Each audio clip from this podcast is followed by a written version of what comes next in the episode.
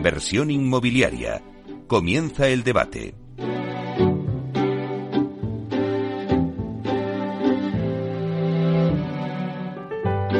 Bueno, pues esta sintonía que escuchamos nos anuncia el tiempo del debate y hoy en nuestro debate vamos a hablar de la importancia del urbanismo en la economía española. ¿Qué necesidades se tienen que dar en el urbanismo para mejorar? Nos preguntamos. ¿Por qué es necesario digitalizar el urbanismo? ¿Cuál está siendo el impulso que desde las administraciones y los colegios profesionales están dando para mejorar, pues por ejemplo, mejoras legislativas?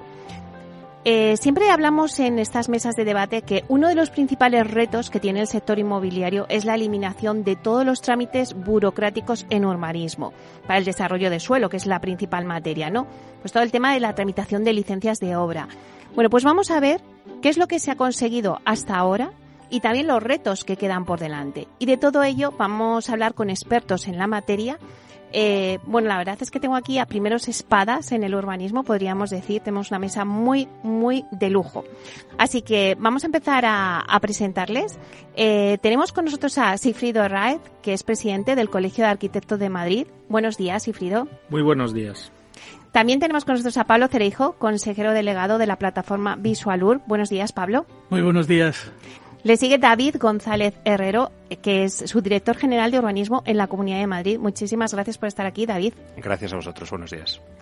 Y luego también está con nosotros Carlos Pérez Irigoyen, que es director de Real Estate en Hipoges, que es el servicio inmobiliario. Buenos días, Carlos. ¿Qué tal? Buenos días. Un placer. También tendremos con nosotros a Alfredo Sanz, que es presidente del, del Consejo General de Colegios de Aparejadores de España. Creo que entrará eh, luego a las once y media, eh, a las doce y media, perdón, eh, porque tenía ahora una firma importante, pero bueno, también estará con nosotros. Eh, bueno, pues hemos dicho que hoy vamos a hablar de la importancia del urbanismo en la economía española. Y a mí me gusta que lo primero hagamos una ronda para que el oyente que nos esté escuchando diga, bueno, pues de qué me van a hablar toda esta gente. Bueno, pues vamos a ver. Eh, quiero que cada uno de vosotros, de una forma breve, nos cuente bueno, pues qué necesidades se tienen que dar en el urbanismo para que mejore. Nos estamos quejando siempre de toda la tramitación urbanística, que es lenta, que son procesos muy tediosos, del desarrollo de los suelos. Pero bueno, ¿qué es lo que se necesita para que al final el urbanismo pueda mejorar todos estos inconvenientes que tiene? Empezamos contigo, Sifrido.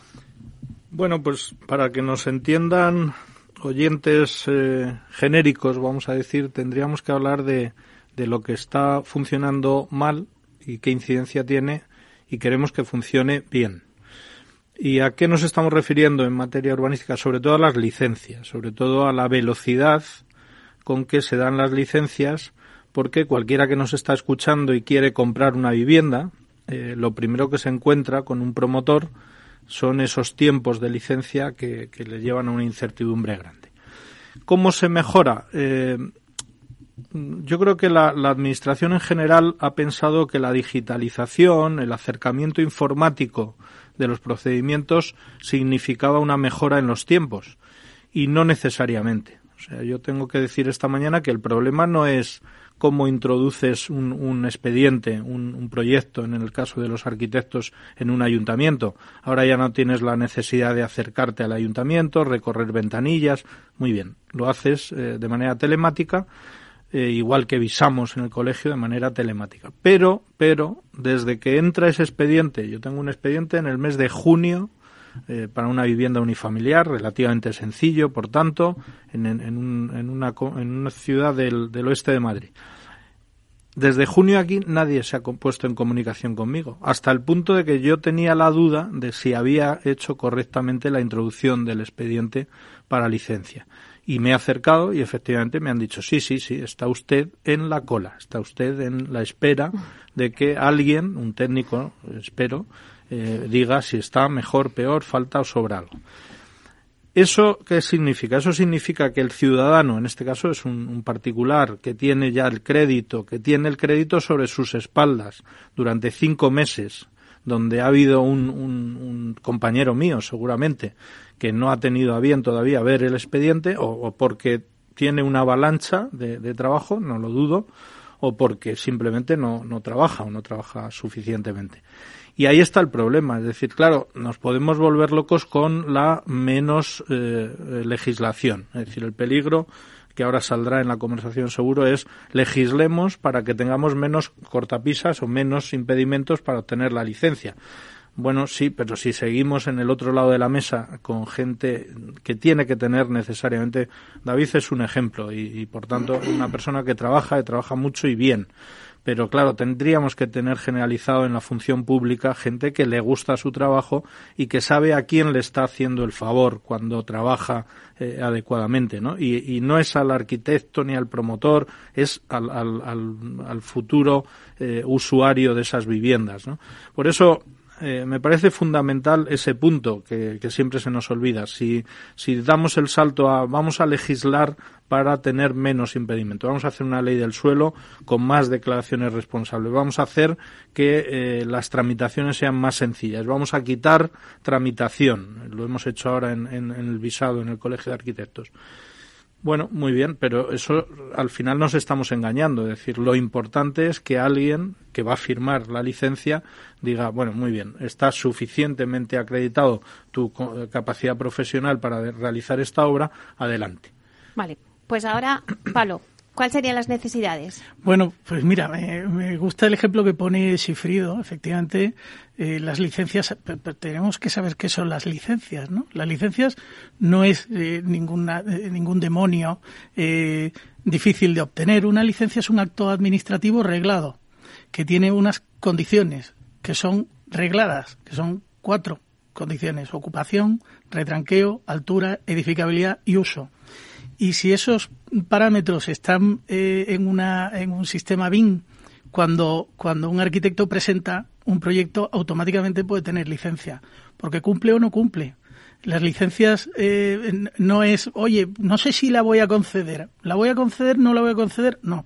O cumples y te la dan, o no cumples y no te la dan, ¿no? Muy bien. David. Sí, bueno, eh, efectivamente yo creo que todos estos procesos, como se ha ido indicando, tanto por Sifrido como por Pablo, pues son, son cosas que van avanzando, la digitalización en la administración, esos registros que son ahora más ágiles, eh, estos procesos de nueva tecnología, como indicaba Pablo, de, desde luego nos apuntan a que estos procesos de inteligencia artificial seguramente nos ayuden muchísimo en el proceso de verificación del cumplimiento de la normativa. Hoy en día todo el tema de las declaraciones responsables es cierto que han acreditado eh, que al final hay alguien que se responsabiliza de lo que ha hecho y que eso de alguna manera agiliza y conseguimos, eh, luego tengo datos de, estas mejoras que se han producido tras las modificaciones de la legislación 1-2020 en la Comunidad de Madrid. Pero eh, yo creo que en, aras un poco a la pregunta, a responder lo que nos preguntabas de inicio, ¿no? ¿Qué, ¿Qué, podemos hacer para mejorar? La digitalización es un camino importante y que creo que ayuda muchísimo. No es, y coincido con Sifrido, la la, no nos vamos a digitalizar por digitalizarnos, la tecnología no es el fin en sí mismo. Y, también mm, hay otra cosa en la que, eh, bueno, pues quería apuntarnos. creo que realmente los funcionarios, los, los arquitectos que estamos en la administración, yo he estado también en una administración pequeña local, eh, el, concepto que tenemos que manejar todos es el del servicio público. No se trata de hacerle un favor ni a, un arquitecto, ni a un promotor, ni, ni siquiera al ciudadano. No, aquí no hacemos favores a nadie. Se trata de eh, servir a la ciudadanía, de servir a, a, quien, a quien nos corresponde como administración pública. Y yo creo que esa, esa mentalidad se está incorporando cada vez más en todos los que participamos en la administración, desde la cabeza política hasta los que somos técnicos. Y, y en ese trabajo estoy convencido de que se va a mejorar mucho, aunque a día de hoy todavía sigue habiendo deficiencias, por supuesto. Carlos, ¿qué necesidades se tienen que dar en el urbanismo para mejorar? Pues mira, yo poco más puedo decir de lo que han dicho mis profesores, pero sí que es verdad que nosotros en, el, en nuestro día a día lo que nos estamos encontrando con la gestión de... Nosotros trabajamos con, muchos clientes, la mayoría de ellos extranjeros, y tenemos mucha bolsa de suelo. Pero es verdad que debido a esa dilatación en las concesiones de licencia o desarrollos de potencial de, desarrollar determinados suelos que no son urbanos a día de hoy, están provocando que muchos de nuestros clientes, que al final tienen un horizonte temporal de inversión, decidan vender tal cual está el activo y no desarrollar ese suelo.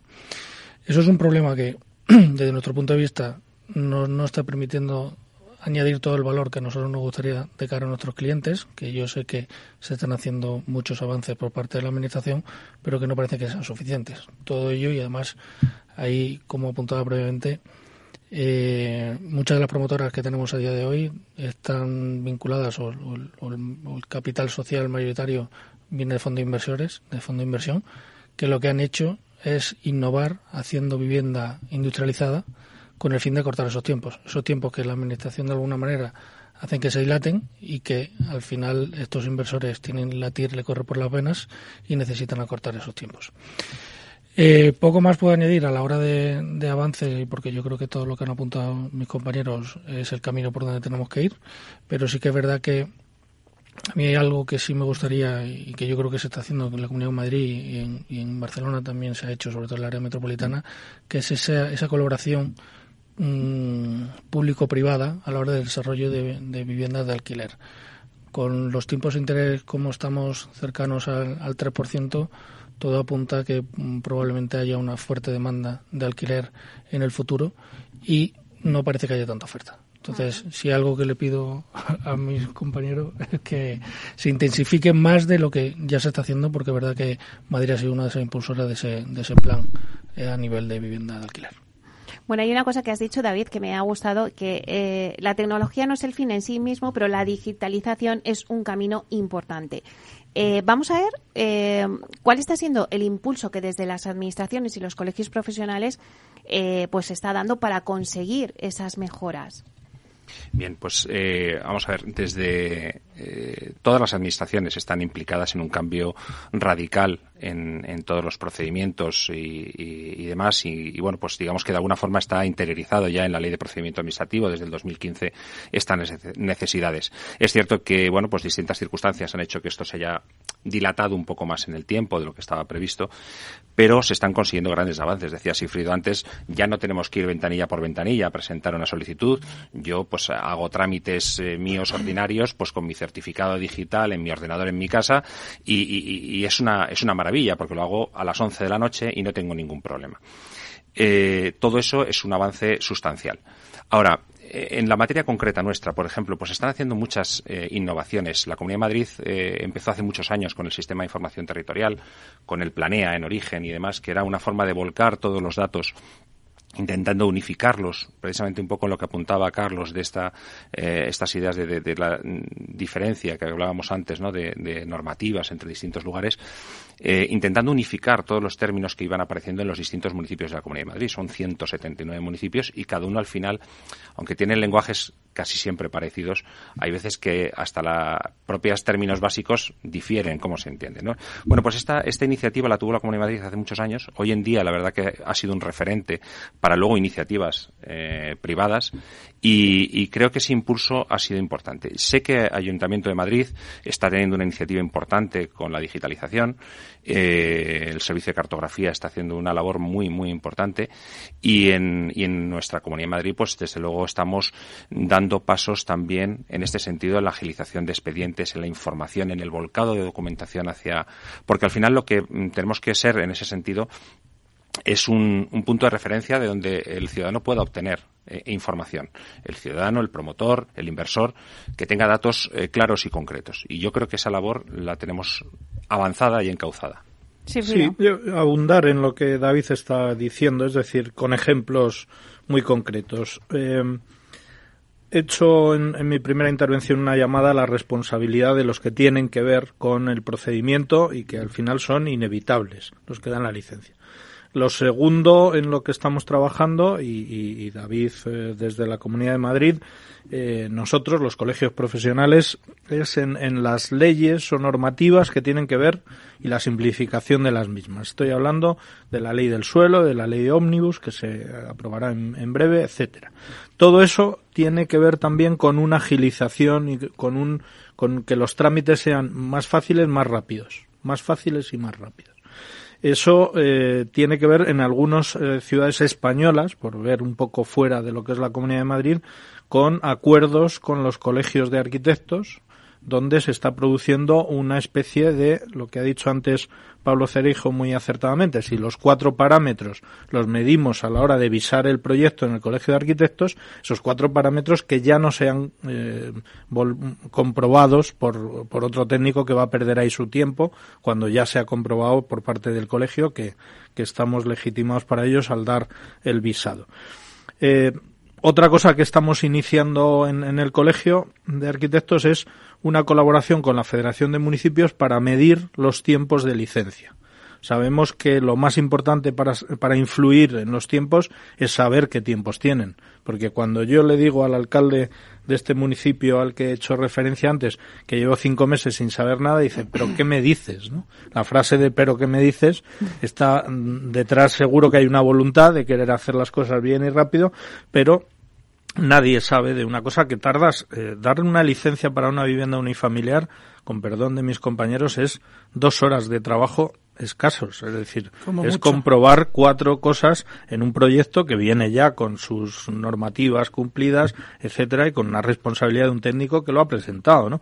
Pero bueno, independientemente se pueden hacer comprobaciones de si un retranqueo, una edificabilidad cumple y, y a partir de ahí punto. Es decir, por tanto, estamos hablando de trabajos eh, que, que hay que realizar necesariamente de comprobación pero sobre todo y fundamentalmente saber eh, qué mapa tenemos. 179 municipios en la Comunidad de Madrid, ¿cuánto se tarda? En municipios que tienen un honorífico como arquitecto, que va una vez a la semana, que tiene la casuística es infinita, ¿no? Y lo sabe David. Tenemos que tender a, ayudar, a ayudar a esos municipios que no saben dónde están. En el momento en que los alcaldes y los concejales de urbanismo sepan en qué eh, situación de verdad real tienen su municipio, en ese momento van a decir, metemos un segundo arquitecto, eh, trasladamos eh, o damos horas o provocamos mejoras que efectivamente van a tener incidencia en, la realidad. Eso estás sintiendo, Pablo. Sí, efectivamente. Eh, confirmo que efectivamente la, la, la, digitalización no es la solución única. Esto no es un cóctel que digas, oye, solamente echándole digitalización lo resuelves, ¿no? Tiene que haber un poco de todo pongo ejemplos de, datos. Eh, al final la digitalización son datos. Yo te puedo decir, por ejemplo, cuánto de media se tarda en tramitar un estudio de detalle en Alcalá de Henares, cuánto se tarda en Pozuelo o en Málaga, ¿no? Eh, y cuando tú detectas ese, ese, tienes ese dato como, como responsable político o responsable técnico, pues entonces pones, puedes poner tienes que saber qué enfermedad tienes para ver, para buscarle la solución. Por ejemplo, en la provincia de Málaga, el boletín oficial de la provincia de Málaga tarda de media dos meses en publicar desde que se aprueba algo. En Madrid no. En Madrid eh, puedes tenerlo en una semana, en 15 días. Bueno, pues esas cosas hay que sabérselas eh, encontrar, la problemática y por qué, ¿no? Seguramente, si esto lo escuchara el responsable del boletín de la provincia de Málaga, eh, buscaría la solución y la daría y no, y no costaría tanto. Es tan simple como saber dónde están los problemas, dónde están. Acaba de decir Sifrido muy bien ese acuerdo con la Federación Madrileña o, Española de, Municipios donde eh, puedes decir los tiempos de tramitación de una, de una licencia. Eso es extraordinario. El otro día, Pablo, el alcalde de Madrid, José Luis, me decía, joder, es que a mí me viene fenomenal saber qué huecos tengo no cubiertos en las jefaturas del departamento técnico de qué juntas municipales, ¿no? Entonces, le viene bien, quiere decir que no lo sabe. Entonces, la oficina de seguimiento de licencias que vamos a hacer con la Federación de Municipios es eso. Es donde hay más menos gente para intentar distribuir bien ese trabajo y que no se tarden los tiempos. Los tiempos que tenemos son eh, inasumibles. Oye, y se me está ocurriendo, ¿dónde se tarda más? ¿En qué sitio se tarda más o en qué pues, sitio se tarda menos? El, el Aijones ha tardado 14 años en desarrollarse yo estoy asesorando al Consejo Rector de Aijones y yo alucino con eso. Digo, ¿qué ha pasado para aprobar un proyecto de urbanización? 14 años, ¿no? entonces, claro, los ejemplos son múltiples. Madrid no es lo que peor funciona, a pesar de que nos... No, Carlos, es curioso, es curioso porque esa información, o sea, clientes inversores que me compran a mi suelo, me dicen, Carlos, ahí no quiero saber nada. En determinada zona no quiero saber nada, porque me tiro dos años y medio para sacar una licencia. Ahí no quiero saber nada. Sin embargo, en esta zona sí quiero saber. Entonces, esa herramienta que el inversor tiene por experiencias pasadas negativas, es muy importante que se haga extensible a toda y probablemente sea uno de los retos para, pero ya no solo para, para la Comunidad de Madrid, sino para hacerlo extensible a todo el territorio nacional, de saber qué zonas, porque al final esto es un tema de productividad. Y es un tema de productividad de identificar qué zonas no están funcionando o que partidos, partidos eh, no están funcionando con el fin de dotar más personal. O sea, no es otra cosa. Al final, no deja de ser, y eso también es una llamada un poco a la responsabilidad, porque estoy totalmente de acuerdo mm, con lo que se decía, que si el Colegio de Arquitectos ha hecho ya una gran parte de esa gestión y de esa valoración, ¿por qué se tiene que volver otra vez que ratificar? Esto podría tener sentido en un proceso de auditoría en el cual se coja muestras para ver si efectivamente ese colegio está haciendo bien su labor. Totalmente. Pero volver a ratificar lo que un colegio que ya tiene una llamada a la responsabilidad lo suficiente, no, tiene mucho sentido. Y hay, ciudades en España que, han avanzado en eso. ¿eh? Murcia, Barcelona. En Barcelona ahora mismo hay una especie de prelicencia en el momento en que tienes el visado del colegio. ¿no? Yo creo que se puede avanzar perfectamente en, lo que estamos diciendo. Sí, eh, es justamente en este sentido la, la iniciativa eh, de la Comunidad de Madrid en la, en la Ley 1-2020 ya fue importante pero bueno, pues como todos eh, conocemos, se está tramitando una modificación de la ley del suelo que va incorporada en esta famosa y conocida ley ómnibus en la Comunidad de Madrid. Y entre las muchas cosas que incorpora es el tema de las entidades urbanísticas de colaboración. Un tema que incluso el tema de las declaraciones responsables también ha traído su problemática en relación con los propios técnicos municipales, eh, en tanto en cuanto pues eh, se inician obras con una declaración responsable de, un promotor y nos encontramos con que luego el técnico tiene que supervisar y la presión, esto tenemos que entenderlo, la presión en, sobre todo en pequeños municipios o en determinadas circunstancias puede ser muy elevada y eh, puede ser complejo obligar a rectificar algo que está materializado. Pero, por ejemplo, el tema de las entidades urbanísticas de colaboración, eh, en principio va previsto en el documento, en el proyecto de la ley, y eh, uno de los objetivos es integrar a, estas entidades a efectos de que puedan ayudar y facilitar en todos estos procesos que siguen necesitando licencia. Por ejemplo, hablábamos de las viviendas y demás. entonces, bueno, pues el Colegio de Arquitectos podrá favorecer. Lo vamos a dejar ahí, vamos a coger un poquito de aire y volvemos enseguida.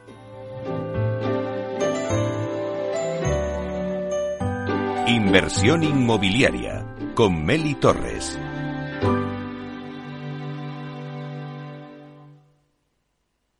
Más es incorporar inteligencia artificial e innovación tecnológica a las inversiones. Mucho más es añadir a esa innovación la experiencia de 35 años dedicados a la inversión y a los inversores. En Renta 4 queremos ofrecerte mucho más. Por eso evolucionamos, para que no tengas que elegir. Más experiencia, más innovación. Renta 4 Banco. ¿Quieres más?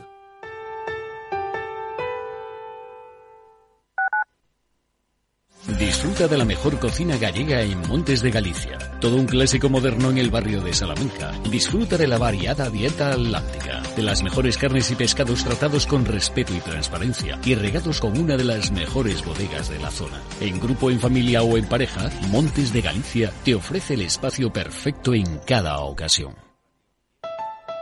Escucha cada jueves, a partir de las 11 de la noche, en Líderes Globales, las entrevistas que Raúl Castro nos trae desde Florida. Personas inspiradoras de habla hispana que han destacado en sus actividades más allá de nuestras fronteras y que nos dejan sus enseñanzas y aprendizajes desde el punto de vista más personal. Líderes Globales, con Raúl Castro, en Capital Radio.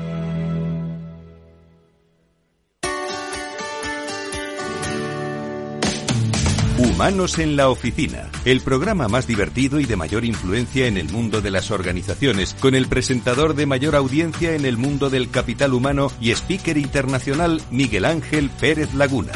Todos los viernes a la una de la tarde en Capital Radio.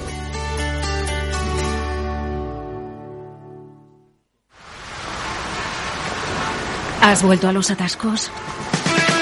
Forma parte de la vida de Madrid y esa vida va aparejado con atasco. Realmente el atasco que te absorbe la energía es el de la entrada a trabajar o cuando llegas tarde a una reunión o cuando vas a dejar a tu hijo en el colegio y va a perder va a perderse la primera hora de clase. Cuando vengas a Madrid, chulona. Reconduce tus números. Voy a ser temperatriz de lavapiés. Desatasca tus inversiones. Y alfombrarte con claveles la gran vía. Recalibra tus cuentas. Bañarte con vinillo de Jerez. Que no se atasque tu economía. Sintoniza Capital Radio. No me gusta el mundo atascado.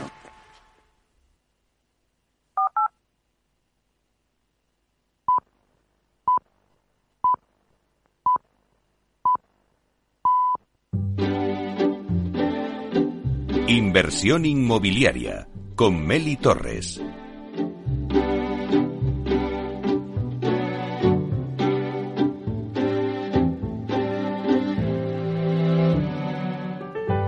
Bueno, pues seguimos con el debate que teníamos, eh, ver qué necesidades se tienen que dar en el urbanismo para mejorar. Voy a hacer un repaso rápido a la mesa que tenemos hoy con nosotros. Está eh, David González, que es eh, subdirector general de urbanismo de la Comunidad de Madrid. También está con nosotros Sifrido Herraez, que es presidente del Colegio de Arquitectos de Madrid, Pablo Cereijo, consejero delegado de la plataforma Visual Urb, y Carlos Pérez Irigoyen, que es director de Real Estate en Hipoges. Eh, bueno, antes os he contado un poquito, David, mm, en los puntos en donde se han mejorado, ¿no? Eh, y bueno, ya te lanzo la pelota a ti, eh, al Colegio de Aparejadores, Sifrido. De, arquitectos.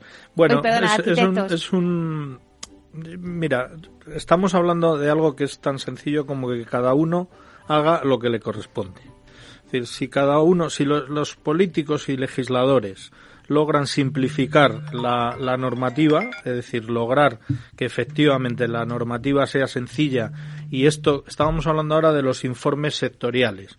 Hombre, en determinados informes sectoriales, sobre todo relacionados con medio ambiente, van y vienen los expedientes y en repetidas ocasiones. Eso es tiempo, ¿no?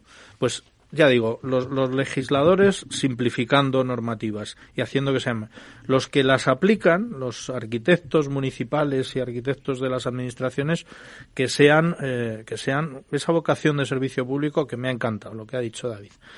Eh, los, los profesionales que a través de los colegios presentamos la documentación seamos consecuentes con nuestra capacitación y nuestra responsabilidad. Es decir, logremos entregar las cosas en condiciones, hacerlo bien y colaborar con la Administración en ese momento en el que estamos haciendo declaraciones responsables, siendo responsables de lo que estamos haciendo, de verdad. En ese momento eh, estaremos abaratando los tiempos porque abaratar los tiempos es abaratar las viviendas y abaratar todo lo que luego el usuario va a utilizar. Es decir, el, chaval que compra una vivienda ahora mismo sobre plano tiene, un, tiene unas incertidumbres que no puede, no debe tener, entiendo yo. Es decir, en los tiempos. Eh, y, eso le influye en estar más tiempo o menos alquilado, en pedir el, el, crédito de una forma o de otra, en un momento o en otro, le suben los, los, los eh, tipos de interés por culpa de, de, ese excesivo tiempo que ha tardado en entregarse una vivienda, etcétera, etcétera. Por tanto, la incidencia de no hacer bien todo lo que digo que por encima hay que hacer bien es enorme, es enorme. O sea, que es un poco el meollo de la cuestión está en los informes sectoriales, por lo que puedo ver. Vamos a ver, desde el punto de vista del planeamiento urbanístico, que es una de las cuestiones clave que siempre se ha achacado en los retrasos que se producen, eh, el, tema de, la tramitación que tiene el planeamiento, aquí hay, un, hay, hay, varias cuestiones que yo creo que son muy, muy importantes mm, poner sobre la mesa. El planeamiento urbanístico eh, es una herramienta muy eficaz. La planificación en cualquier empresa, en cualquier eh, cuestión es estrategia y la estrategia es clave para no dar eh, tumbos. ¿no? Eh, esta estrategia mm, pues en el urbanismo es muy compleja. Entran muchísimos sectores. Todos ellos con necesidad de emitir informes, cada vez más más ámbitos de la vida que, influyen. ¿no? Nos estamos encontrando con que realmente en sí la tramitación urbanística nosotros la tenemos reglada. En nuestra ley del suelo tenemos un tope máximo desde que nos entra el documento para aprobar de cuatro meses hasta que, hasta que lo aprueba el Consejo de Gobierno o la Comisión de Urbanismo. No se nos pasa un plazo, ni uno. Eh, sin embargo, hay otros en los que es el silencio pues administrativo es negativo y las cosas se alargan. Porque no es fácil, porque no hay medios, porque no hay recursos, porque no hay tecnología suficiente. Es decir, es un conjunto de cosas que no podemos achacar ni responsabilizar a unos solos. Y, por cierto, y apuntaba Sifrid una cosa muy importante, eh, que hagamos todos el trabajo bien. Eh, es, es importante que, que, los contratos que se hagan, las, las, los documentos que se hagan urbanísticos sean buenos porque eh, se crean, si no, falsas expectativas. Y ese es un problema muy serio. Si el documento no se hace bien, se está creando durante todo el tiempo de proceso de gestación una esperanza que luego mm, es falsa. Porque resulta que no cumple con todas las determinaciones. Los sectoriales son fundamentales. Y en este sentido, la Comunidad de Madrid ha hecho mucho, está haciendo mucho, pero aquí se tiene que implicar también eh, el Estado, se tiene que implicar eh, desde su Administración General, porque muchos departamentos dependen del Estado y nos afectan a nosotros. Aviación civil, nos afecta Confederación Hidrográfica del Tajo, nos afectan demarcación de carreteras y, por supuesto, una cosa que llevamos años esperando eh, todos en el mundo del urbanismo y es el tema de la seguridad jurídica. El tema de que los planes urbanísticos, cuando se aprueban, pueden ser impugnados y nos podemos encontrar con sentencias al cabo de muchos años con edificios construidos y gente viviendo que anulan ese planeamiento. El tema de la de que sea normativa, hasta qué punto, en fin, es un tema que daría para otro día. Sí, sí. Bueno, pues te tomo la palabra. Pablo, eh, ¿por qué hay que digitalizar el urbanismo? Que muchas veces lo hemos hablado. Pues mira, lo acaba de decir David, por seguridad jurídica. Eh, te puedes encontrar una ciudad como Alcalá de Henares con más de 130 modificaciones puntuales de su planeamiento y cómo puedes interpretar eso. A veces a ese técnico municipal tú dile, oye, tienes que conceder una licencia, ha hecho esto eh, Sifrido en dos horas, pues a lo mejor no, porque tiene que analizar 130 modificaciones puntuales. Eso eh, es importante por, porque si tú tienes la digitalización de la normativa y la tienes parametrizada, la tienes por zonas y entonces sabes cuando de esas 130 modificaciones puntuales a esta zona solo le afectan tres. Bueno, pues no tienes que analizar 130, ¿no? Eh, sobre todo por eso, pero eh, en el urbanismo, hablando en profundidad del urbanismo, que hablamos de las de los eh, informes sectoriales, nosotros nos hemos encargado de digitalizar las afecciones medioambientales de un inmueble. Yo te puedo decir, si estás en el margen de policía de un arroyo o de un río, y entonces... Con matices. Eh, matices.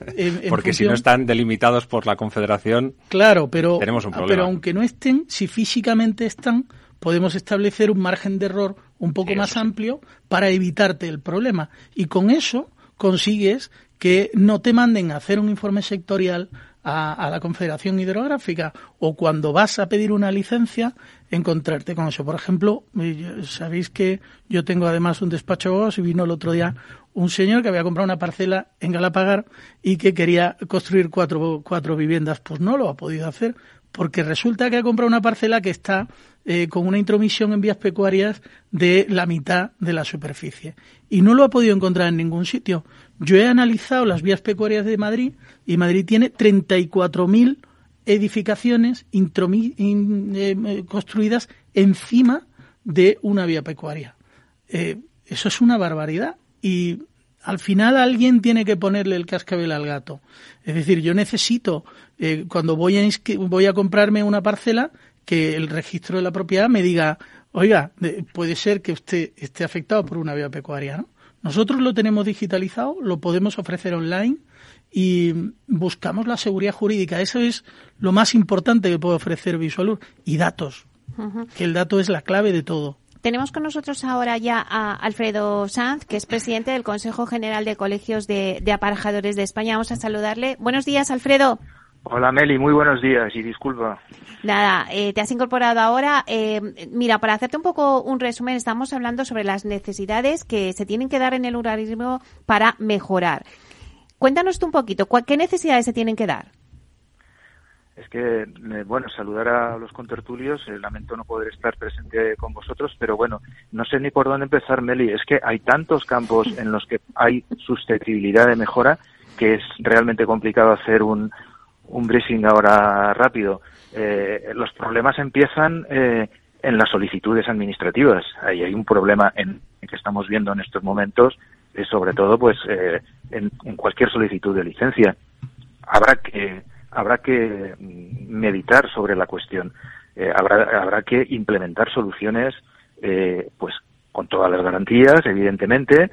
Y yo no es la primera vez que digo que los colegios profesionales son entidades de derecho público susceptibles de encomienda de gestión, como sugiere el Real Decreto 853 del 21, eh, que pueden ayudar mucho en este sentido, eh, pues con todas las garantías jurídicas, con plena garantía de, trazabilidad de los expedientes, con, toda la tecnología necesaria, eh, y esto implementaría, eh, digamos, una rapidez que hasta ahora pues estamos viendo que produce muchos problemas y mucho muchos perjuicios económicos a toda la cadena. En, en cuanto a, al, al, tema, pues hombre, sobre todo lo que nosotros tocamos, el tema de la gestión urbanística, es evidente que cuanta menos discrecionalidad haya en la interpretación de, de la norma, eh, más eh, seguridad y más eh, confiabilidad tendrá eh, el ciudadano a la hora de plantearse una actuación.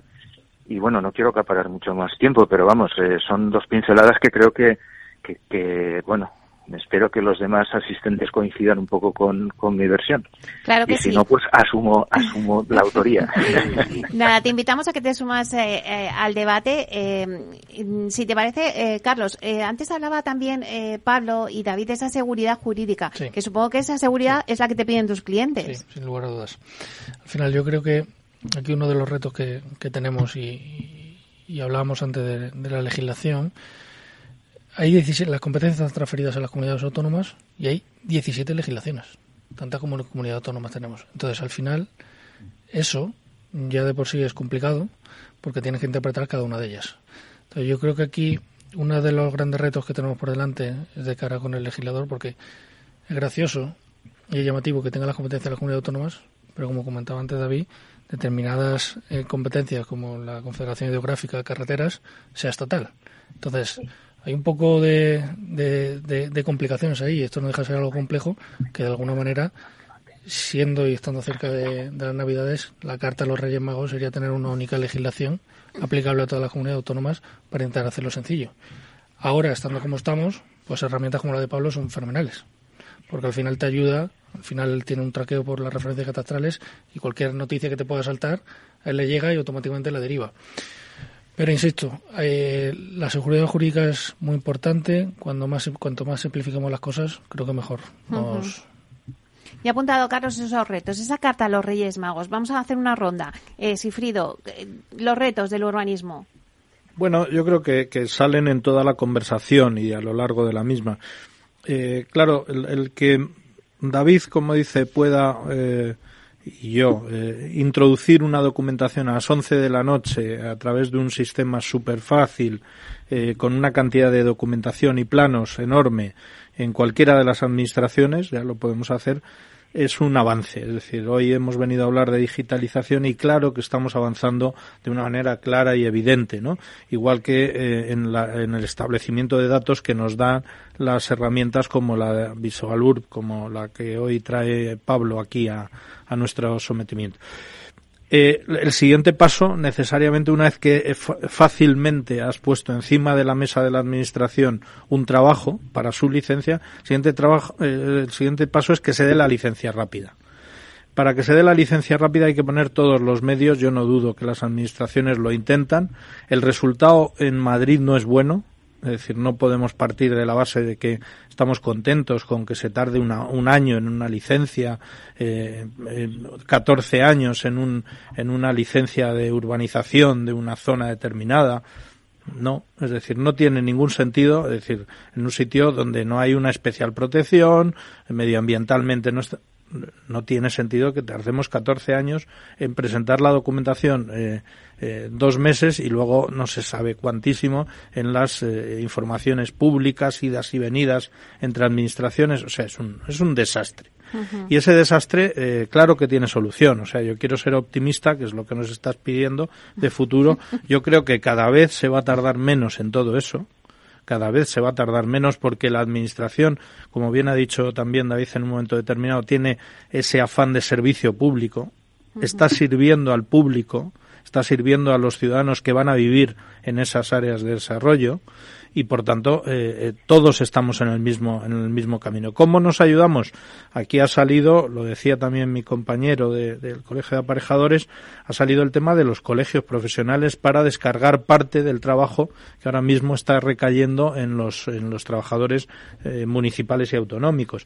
Bueno, vamos a estamos ahí, estamos dispuestos. O sea, ¿por qué tarda en visarse un, un proyecto de, de 40 viviendas tres días? Y por qué tarda luego eh, iba a decir tres años, ¿no? Pero un año y pico en, que te den una licencia, ¿no? Vamos a dar paso a Alfredo porque se va, luego David, vamos contigo, pero eh, Alfredo, eh, has oído lo que ha dicho Sifrido, que estamos en ese segundo paso. Eh, ¿Cómo lo ves tú? Sí, yo coincido básicamente con lo que estoy escuchando. Eh, además, yo puedo aportar eh, algo de, luz al asunto porque llevo como 10 trienios, que es en lenguaje administrativo, eh, en, trabajando en urbanismo, en la administración local, y he informado cantidad de proyectos. Nadie me tiene que contar en condiciones normales y con un buen trabajo, que es lo, es lo lógico, cuánto cuesta informar un proyecto. ¿Por qué tarda tanto después? Ahí es donde deberíamos poner un poco el foco, ¿no?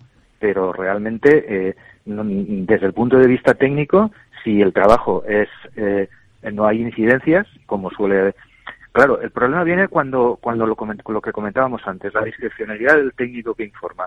Muchas veces eh, esa, esa, esa frase que ha dicho Silfido, me parece muy, muy potente, la administración quiere servir al ciudadano. Pues eso debería de, figurar como lema en la puerta de entrada de muchas administraciones, ¿no? Y bueno, básicamente eh, lo que sí que mm, debemos de ser optimistas es porque se están poniendo muchos medios, eh, se ve una voluntad de, desarrollo, de progreso, eh, la digitalización, pues ahora no tenemos tiempo para hablar yo por lo menos de, todo esto, pero es fundamental. El proceso que Pablo y, y, y están llevando adelante me parece una mejora cualitativa en cuanto al acceso de datos en cuanto a la seguridad, la rapidez y es lo que en definitiva, eh, con, como decía antes, sobre todo con plena ah, garantía jurídica, eh, debemos de, implementar por lo menos eh, aquello que esté en nuestro alcance. Bueno, pues te despedimos, Alfredo Sanz, presidente del Consejo General de Colegios de Aparejadores de España. Muchas gracias por intervenir y estar aquí con nosotros. Un abrazo, gracias a todos. Bueno, pues seguimos porque se tenía que ir, Alfredo. Eh, pero bueno, eh, acerca de lo que estáis diciendo, eh, David, claro, ese es el segundo paso de las licencias, que se está trabajando en ello y bueno, pues que hay un camino esperanzador y, y optimista, ¿no? Yo creo que sí, efectivamente. Yo creo que hay que, hay que eh, ver el, lo que ya se está consiguiendo. Y mm, datos que nos ha facilitado Asprima recientemente mm. es que a partir de, la regulación que comentábamos antes de las declaraciones responsables, eh, se había conseguido ahorrar unos 70 millones de euros al año, así de promedio, lógicamente. Ha, pasado justamente pues, dos años. Estamos en ese momento donde ya se puede hacer una aproximación. Y en el conjunto de las modificaciones que se introdujeron en el en el año 20 eh, se calcula 200 millones de euros de ahorro de, de, costes en esos en esas dilataciones de tiempo eh, no vamos a entrar en si lo estaban justificadas o no. Y yo creo que, como decía el, presidente del Consejo de Aparejadores, eh, hay, muchos elementos que, que, no son tan inmediatos ni tan fáciles. Lo de las dos horas, mm, yo que he informado muchos, muchas licencias, y, ni lo tempore, como se decía, eh, no, no, no, ya te gustaría, ya te gustaría que, todo estuviera tan bien, ¿no? Pero como sabemos, igual que desde el Colegio de, Arquitectos, pues se requiere para los visados, pues eh, nos ha tocado esto. Bueno, estamos mejorando. Yo creo que, y de hecho un trabajo que estamos haciendo mucho con los ayuntamientos, es el asesorar en, en homogenizar la normativa. Es un trabajo que estamos intentando hacer. Decía antes, Carlos, la necesidad desde el Estado. Eh, bueno, pues yo esa carta a los Reyes Magos no está en mi, mano, eh, pero, pero eh, y, no sé, no, no, no lo veo fácil. Ahora mismo el Estado parece ser que está haciendo un estudio para una ley para Ceuta y Melilla que como sabéis por las competencias eh, de la Constitución pues siguen reguladas con la ley del, del 76 entonces eh, pues a lo mejor a lo mejor esa ley se convierte en un paraguas para todos y se convierte en un marco de referencia. U, otra más 18 no eh, bueno la tendrías ahí la 18 efectivamente. En cualquier caso lo que sí que creo es que ahí ahí es difícil pero desde luego en el trabajo que estamos haciendo desde la Comunidad de Madrid los técnicos los jurídicos estamos mm, en esa línea de intentar conseguir la, mayor homogenización en los términos, en los conceptos, precisamente porque sabemos que también hemos estado fuera al otro lado de la mesa y hemos hecho proyectos para pedir licencias, sabemos la complejidad y que un término mm, se defina de una forma diferente en un sitio y en otro no, no puede ser. Tenemos que conseguir que, por cierto, tengamos normas de los años 60 en algún municipio tenemos normas municipales de los años 60 todavía. Madre pues mía. hay que, ahí está haciendo la Comunidad de Madrid una Me labor dejas también. loca. Sí, sí, bueno, pues hay algún municipio que está así y eh, la Comunidad de Madrid, eso sí, está también avanzando muchísimo en ayudas y subvenciones a los municipios para que actualicen su, su planeamiento y eso redunde al final en los inversores, en los ciudadanos. Bueno, yo, yo le pido a, a- a los Reyes Magos eh, open mind, ¿no? Eh, que abran la mente eh, los responsables de la administración pública. Eh, bueno, sinceramente, el 90% de las licencias se pueden conceder en dos, a lo mejor en cuatro horas. El 90%. Eso, sin duda ninguna. Habrá un 20% que, que requieran más datos. Yo te doy un dato. Yo te hago una cédula urbanística en un segundo. Cuando tengo el dato parametrizado, yo le doy a un botón y te sale la cédula urbanística. ¿Cuánto tiempo tarda, Sifrido? Tú que de esto sabes un rato, Carlos. eh, ¿Cuánto tiempo se tarda en la administración solicitando una cédula urbanística? ¿Cuánto tiempo te tardan en dártela? Algo más de lo que tú tardas, seguro.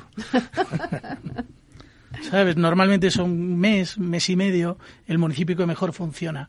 Eh, tener parametrizados los datos, que luego evidentemente el técnico municipal tendría que revisarlos y tendría que, que eh, para poderlo firmar, decir, eh, oye, pues esto está bien y no ha habido ningún error en la máquina eh, que hace esto, eh, pues ¿qué le puede llevar? ¿Me- ¿Media hora más revisarlo? Mm, Es que hasta aquí están cambiando las cosas, ¿no? Si os parece, ya queda muy poquito para terminar, pero siempre me gusta que el oyente eh, se quede con una conclusión de todo lo que hemos eh, hablado. Y, a mí me gustaría que la conclusión estuviera puesta eh, eh, hacia dónde va el urbanismo. Vamos a hacer una ronda, ¿no? Carlos, empezamos contigo. Es muy buena pregunta. ¿Hacia dónde va el urbanismo? Pues, y, y disculparme que vuelvo a andar en lo mismo. Irá hacia donde el legislador quiere que vaya. Vuelvo a insistir. Lo complejo que lo hagamos, lo difícil que será. Es verdad que mm, cada vez mm, tenemos un parque inmobiliario más obsoleto. El hecho que no se hagan y no se hagan esos desarrollos, y hablamos antes de los hijones de 14 años para sacar adelante algo y todavía no se ha puesto ni un ladrillo, pues es lo suficientemente preocupante y afortunadamente están saliendo medidas correctoras como puede ser los fondos Next Generation que lo que están intentando hacer es eh, innovar o hacer que nuestro parque inmobiliario sea un poco más más moderno o más eficiente pero sí que es verdad que volviendo otra vez insistiendo un poco eh, hasta que el legislador o el gobierno o las competencias de las comunidades autónomas no quieran hacerlo de manera simplista o no cortemos plazos, pues será complicado. Pero la realidad a día de hoy es que nuestro parque inmobiliario, también es verdad que venimos de una crisis en la que se desató un boom inmobiliario y, y en un momento dado eso yo creo que a lo mejor nos puede llegar a frenar a todos un poco, pero creo que hay una, una escasez de oferta importante. David, las conclusiones. Yo diría que estamos eh, en el- hacia dónde va el urbanismo es, es hacia un urbanismo más estratégico, un urbanismo menos determinista.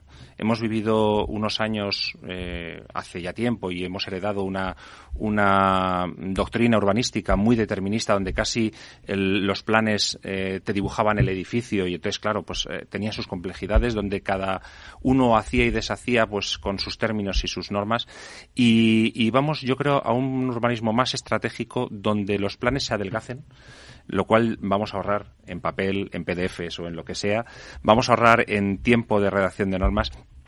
Se tardará un poco más, hablábamos antes de industrialización, se tardará un poco más en elaborar esa estrategia, pero se conseguirá que después los cambios, las- los avances que se quieran hacer, los desarrollos, puedan ser mucho más fáciles. Y en ese sentido ya empieza a apuntar la modificación que se está haciendo con la ley Omnibus de mm, competencias más en los municipios para que puedan ser incluso un poquito más rápidas y ágiles. Y, y- y dicho esto, el estratégico, creo y coincido con Pablo en que el dato es fundamental. Los datos no son, eh, vuelvo a, es como la tecnología, no es el fin en sí mismo, pero el dato es ese, ese- esa herramienta que va a permitir que muchas tomas de decisiones se puedan hacer de forma mucho más ágil. La implicación al final de todos, yo creo que estamos todos convencidos en que, en que podemos dar un pequeño plus para conseguir que esto sea mucho más ágil y rápido. David, te vamos a poner un poco en un aprieto. ¿Cuándo va a salir la, la ley Ómnibus? Pues eh, no lo sé. Eh, yo, como técnico que soy, mm, desconozco ahora exactamente, pero bueno, los trámites que son públicos y que he podido conocer por lo que está en el portal de, la Asamblea de Madrid, creo que está todo muy avanzado. Eh, podemos, mm, no sé, los datos que llegan es que parece que está todo ya encauzado con las enmiendas y demás. Entonces, creo que estamos en la fase final y podemos tenerla mm, en breve. Bueno, pues a ver si... Es, creo que es la carta de los reyes que pedían aquí antes. Pablo, muy rápidamente. Pero los reyes existen y traen las cosas. Pablo, muy rápidamente, tus conclusiones. Bueno, yo creo que el urbanismo debe ir eh, al conocimiento, al dato y a la seguridad jurídica. Y básicamente eso es lo que hace la digitalización. Tener el dato, tener el conocimiento, por tanto, y ofrecer seguridad jurídica. Sí, Frido, tus conclusiones. Bueno, se, han, se han expuesto aquí sobre todo las cosas que no funcionan o no nos gusta cómo funcionan, pero hay que, hay que ser optimista. Este último mensaje es, es si la oficina de seguimiento de licencias del Colegio de Arquitectos con la Federación de Municipios funciona y arroja muchos datos y, y fáciles de leer y de, y de ver y analizar, estoy seguro de que van a dar como consecuencia mejoras en la tramitación, que es lo que estamos buscando en casi todas las intervenciones. La multiplicidad de, de, legislación, hacíamos referencia a las autonómicas. Fijaros en los ayuntamientos, 179. Yo me encontraba ayer en un trabajo eh, seis metros de fachada obligatoriamente para establecer una vivienda. Cuando estábamos haciendo una división en un edificio, porque se le ha ocurrido a un compañero en ese municipio del norte de, Madrid, seis metros. O sea, no, no, sé qué sentido tiene hacia la habitabilidad. Bueno, pues lo dejamos aquí. Eh, es un tema muy amplio, así que espero montar esta mesa más veces porque la verdad hemos aprendido muchísimas cosas. Gracias David González, eh, técnico y urbanista y es su director general de urbanismo en la Comunidad de Madrid, por estar aquí. Gracias. Gracias a vosotros. También a Carlos Pérez de Irigoyen, director de Real Estate en Hipoges. Muchísimas gracias. También a Pablo Cereijo, consejero delegado de la plataforma Visualur. Muchísimas gracias. Gracias y muchas veces. Y también a Sifrido Herraez, presidente del Colegio de Arquitectos de Madrid. Muchísimas gracias. Muy buenos días. Y a ustedes, señores y señoras que nos escuchan al otro lado de las ondas, gracias por estar ahí y compartir este espacio con nosotros. Gracias también de parte del equipo que hace posible este espacio, de Juanda Cañadas en la realización técnica y de quien les habla, Meli Torres. Les esperamos mañana viernes de 12 a 1 en Inversión Inmobiliaria. Hasta entonces, que sean felices.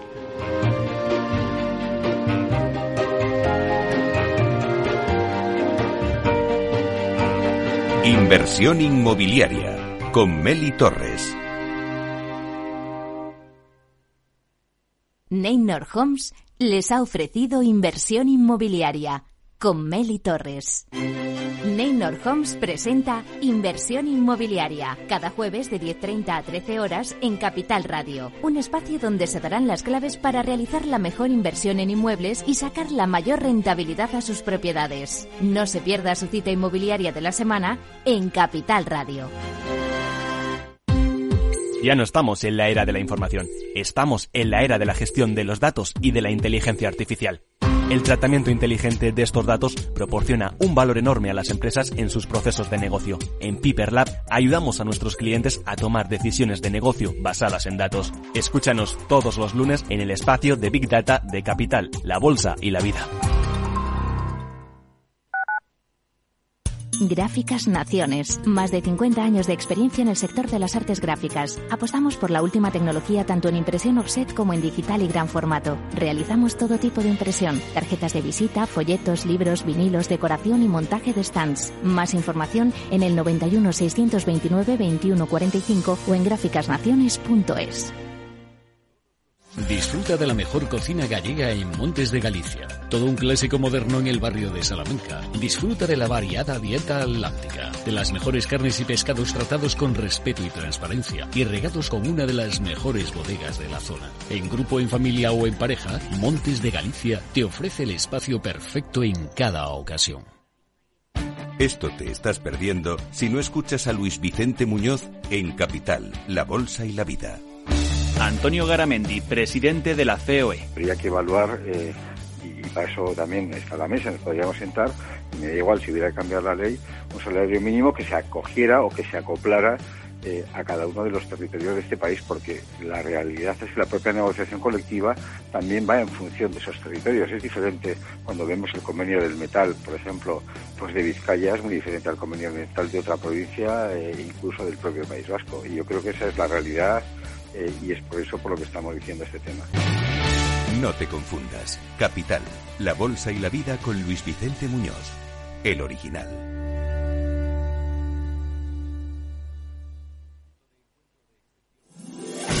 15 años con personas y empresas dan para muchas opiniones, reflexiones y conocimientos de recursos humanos. Escucha el Foro de los Recursos Humanos todos los lunes a las 12 del mediodía en Capital Radio, un punto de encuentro de excepción con personas y empresas, con Francisco García Cabello.